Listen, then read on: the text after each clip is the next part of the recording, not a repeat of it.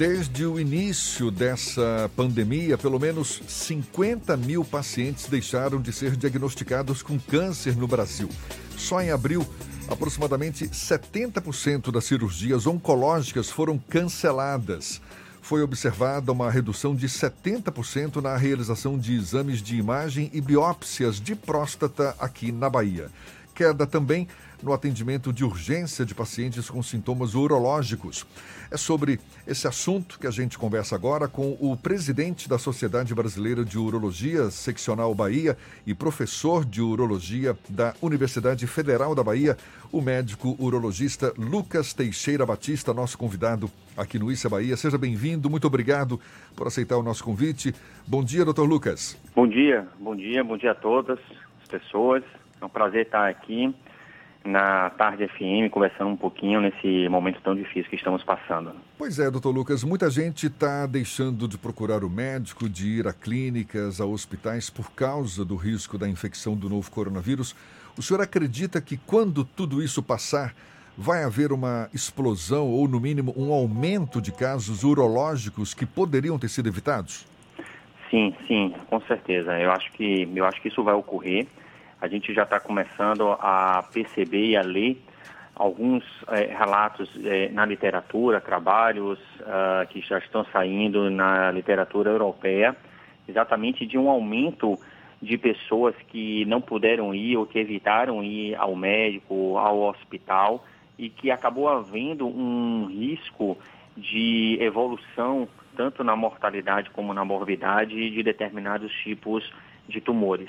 Então é algo que, que a gente tem que prestar bastante atenção. Recentemente saiu inclusive um trabalho num jornal importante britânico, no British Journal, relatando uma possibilidade eh, de até um aumento de 20% da mortalidade nesse ano devido a cânceres de uma forma geral. Então é algo que a gente tem que estar realmente muito atento. A gente tem ouvido falar muito na telemedicina que ganhou notoriedade, digamos assim, nessa época de pandemia. O senhor acha que é uma opção para atender a esses pacientes que receiam, não é, de se dirigir a uma clínica, a um hospital, de ir a um consultório médico, ou ainda é uma ferramenta que não atende como deveria atender? Enfim, o que que o senhor aponta como solução para minimizar essa situação hoje? É, a telemedicina, sem dúvida, é uma boa ferramenta. Eu acho que as pessoas uh, elas têm, podem ter um, essa ferramenta da telemedicina caso eu tenha algum tipo de sintoma, algum tipo de queixa, de inicialmente conversar com, com o seu médico, com algum médico, para buscar um tipo de orientação.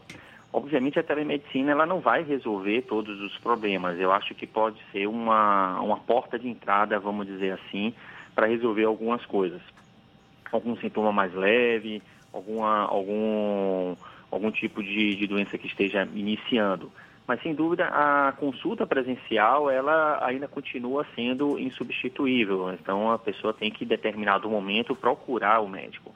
Existem, o que a gente tem que ver é que existem determinadas clínicas, hospitais, que a maioria dos profissionais continua atendendo presencialmente e que todos, assim, uma grande parte, pelo menos, de hospitais e clínicas tomaram atitudes e adquiriram protocolos de isolamento, de circulação, de fluxo dentro das clínicas, dentro dos hospitais, que acabam trazendo uma segurança para os pacientes.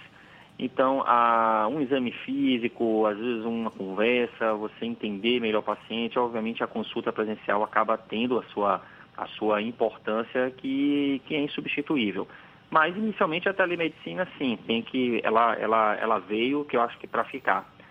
O que deve se prestar atenção também é que os pacientes eles têm que ter uh, muito um bom senso de estar tá sentindo algo, e, e, e procurar um, algum tipo de orientação, porque muitas vezes a pessoa fica com um receio muito grande que mesmo tendo algum tipo de sintoma, ele evita algum tipo de contato, de ligar, de marcar uma consulta, seja presencial ou por telemedicina, e isso acaba evoluindo. Eu ia perguntar exatamente isso, Lucas.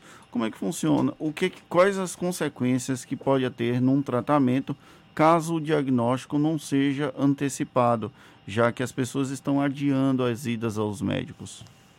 É, assim, A gente pensando em tipos de tumores, a maioria dos tumores, no contexto não apenas urológico, mas geral, a maioria dos tumores eles não apresentam muitos sintomas na fase inicial. Então esse é um dos grandes problemas. É muito comum no consultório ter uma pessoa ter o diagnóstico de um tumor e ser completamente assintomático.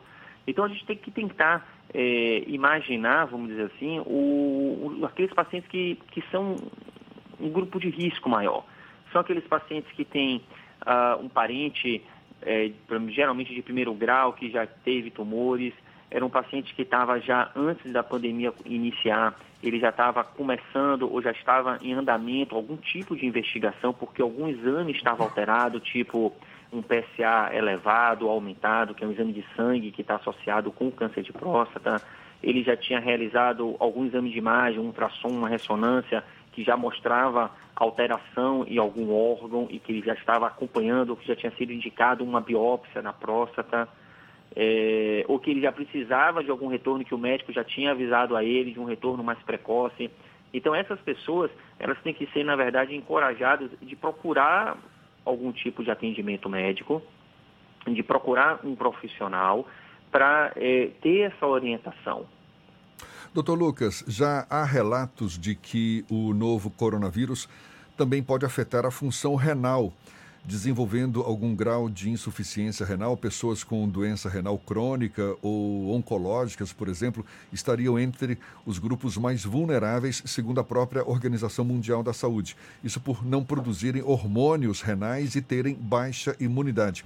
O que, que o senhor teria para falar para essas pessoas que a gente está destacando aí esse receio, não é, de se dirigir a clínicas, a hospitais, a, a dar seguimento aos tratamentos médicos.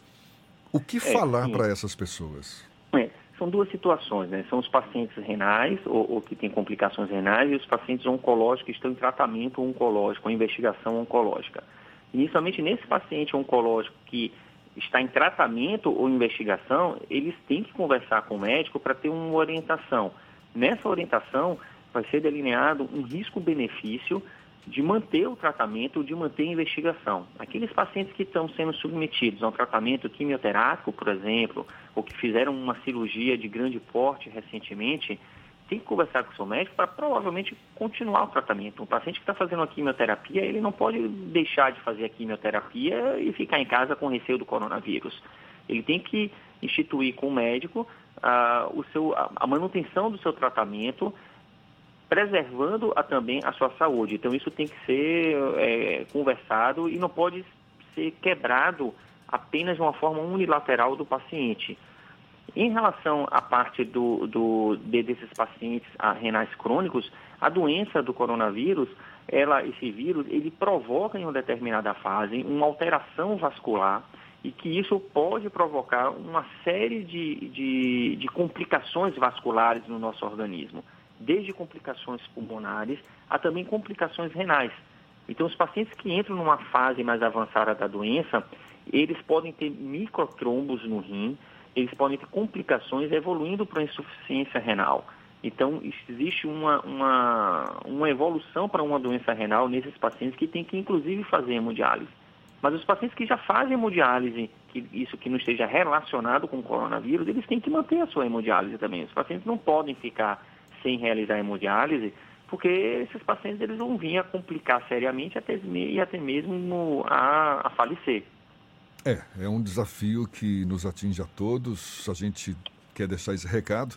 Por mais perigoso, por mais arriscado que seja, o importante é ter contato com o médico para preservar a saúde da melhor forma possível. A gente quer agradecer a participação do médico urologista Lucas Teixeira Batista, conversando conosco aqui no Issa Bahia. Muito obrigado, doutor Lucas, e um bom eu, dia. Eu que agradeço, é um prazer estar aqui. Qualquer dúvida, estamos a pronto. Muito obrigado.